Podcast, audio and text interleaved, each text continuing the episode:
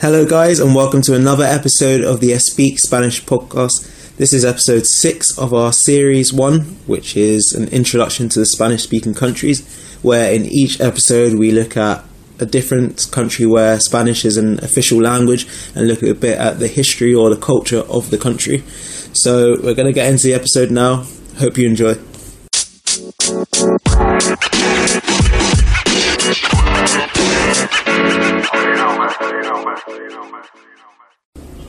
Bienvenidos al episodio 6 del Speak Spanish Podcast. En este episodio voy a hablar de Panamá y para ser más específico, hablaré de una de las grandes obras de la ingeniería del siglo XX, el Canal de Panamá. Es una vía de navegación interoceánica que conecta el Mar Caribe en el Océano Atlántico y el Océano Pacífico.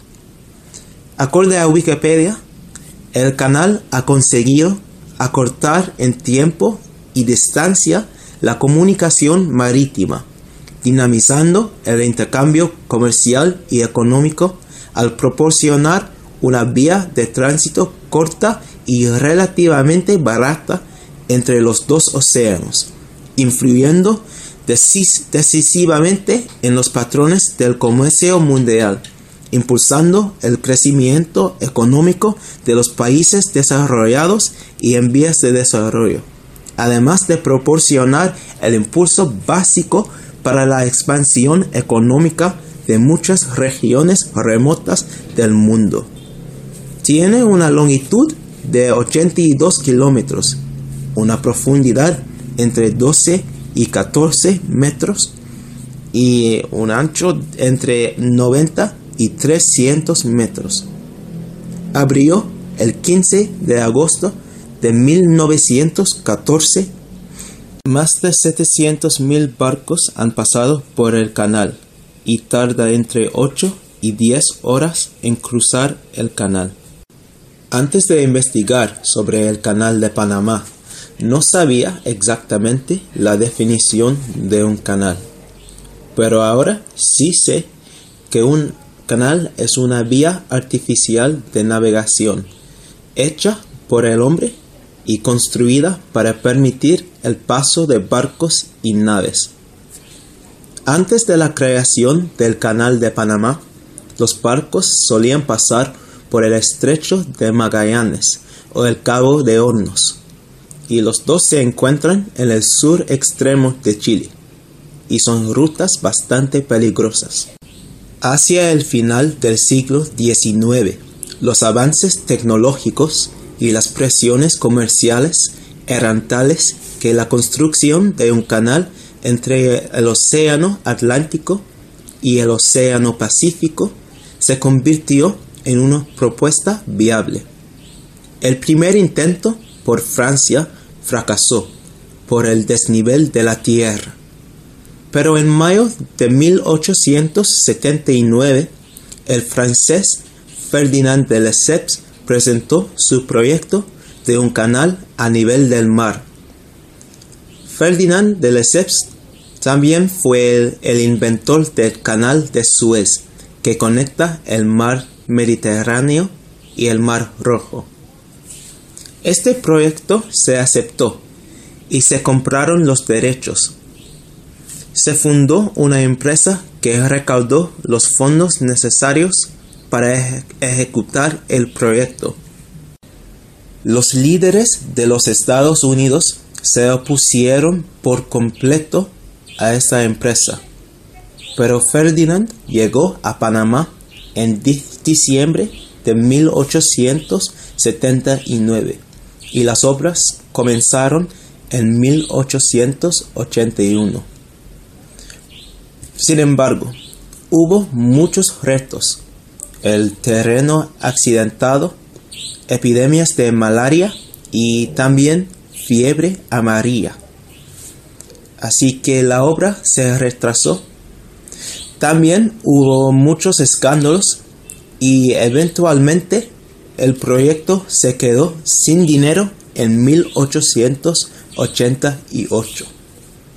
La empresa de Lesseps fue asumida por Philippe Jean Bunau Faria, pero no tuvo apoyo financiero. Por eso decidió ceder los derechos de explotación y construcción del canal a los Estados Unidos. Un trato fue firmado el 18 de noviembre de 1903 entre los Estados Unidos y Panamá. Y los derechos del canal fueron vendidos a cambio de una suma de 10 millones de dólares y una renta anual de 250 mil dólares.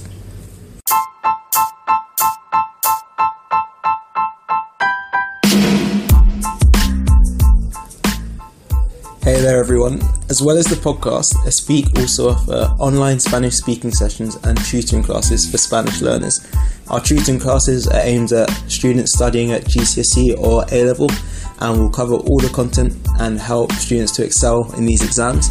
While our speaking sessions are aimed at learners of any level who are just interested in learning to speak the language. Whatever type of class you take, our philosophy is focused around getting students to speak Spanish and be- becoming more confident in conversation. And it's a great opportunity to practice and improve with fluent Spanish speakers. These classes can take place as individuals or in groups if you want to practice with friends. And the best part is that your first lesson with us will be free. To find out more about what we offer, head to www.espeak.online. That's E S P E A K dot online for more information. Let's get back to the episode.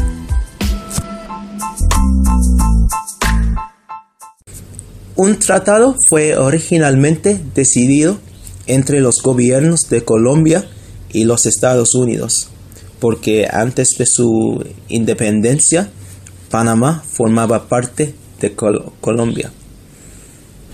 Pero el tratado fue rechazado por Colombia, y esto causó el comienzo de un movimiento separatista entre los panameños o la gente de Panamá porque querían negociar directamente con los Estados Unidos. Y Panamá separó de Colombia el 3 de noviembre de 1903 con el apoyo de los Estados Unidos. Después de muchos años y muchos desacuerdos, el 7 de septiembre de 1977 se firmó otro tratado que puso completamente en manos panameñas la dirección del canal. El presidente en esta época fue Jimmy Carter y el general panameño fue Omar Torrijos. Tuvo lugar con el apoyo del presidente colombiano Alfonso López Michelsen, ya que Colombia mantenía derechos especiales de paso por el canal. Pero solo entró en vigor el 31 de diciembre de 1999. El lago Gatún es una parte imprescindible del canal y es uno de los, los mayores lagos artificiales del mundo. Fue creado para reducir la cantidad de trabajo requerido para la excavación del canal. Está a 26 metros sobre el nivel del mar y mide 425 kilómetros cuadrados. Para alcanzar a esta altura se usan esclusas que se llaman locks en inglés. Levantan las naves 26 metros hasta el punto más alto y luego las hacen descender. Hay un total de seis etapas y son estructuras de hormigón, concrete. Estas esclusas limitan el tamaño máximo de los barcos en cuanto a la anchura y este tamaño está conocido como Panamax. Hay dos cámaras por etapa para permitir el paso de dos barcos a la vez. Hubo una expansión del tamaño del canal que demoró 10 años en terminar y fue terminada en 2016. se decidió mediante un referéndum nacional en 2006. 76% de los votos fueron a favor de la ampliación. Y el canal de Panamá ampliado fue inaugurado el 26 de junio de 2016. La ampliación creó un tercer set de esclusas más amplio y permite el paso de barcos de dimensiones más grandes. Y este nuevo, nuevo tamaño se llama New Panamax. En 2012, los cinco usuarios principales del canal fueron los Estados Unidos, China, Chile, Japón y Corea del Sur. Y los principales productos transitados por el canal son granos, carga en contenedores, petróleo y derivados. Bueno, muchísimas gracias por escuchar otro episodio del Speak Spanish Podcast. Espero que hayan aprendido algo nuevo y se puede encontrar muchos vídeos en YouTube para ver lo grande que es este canal. Y es muy, muy impresionante. muchas gracias y nos vemos en el próximo episodio. Chao.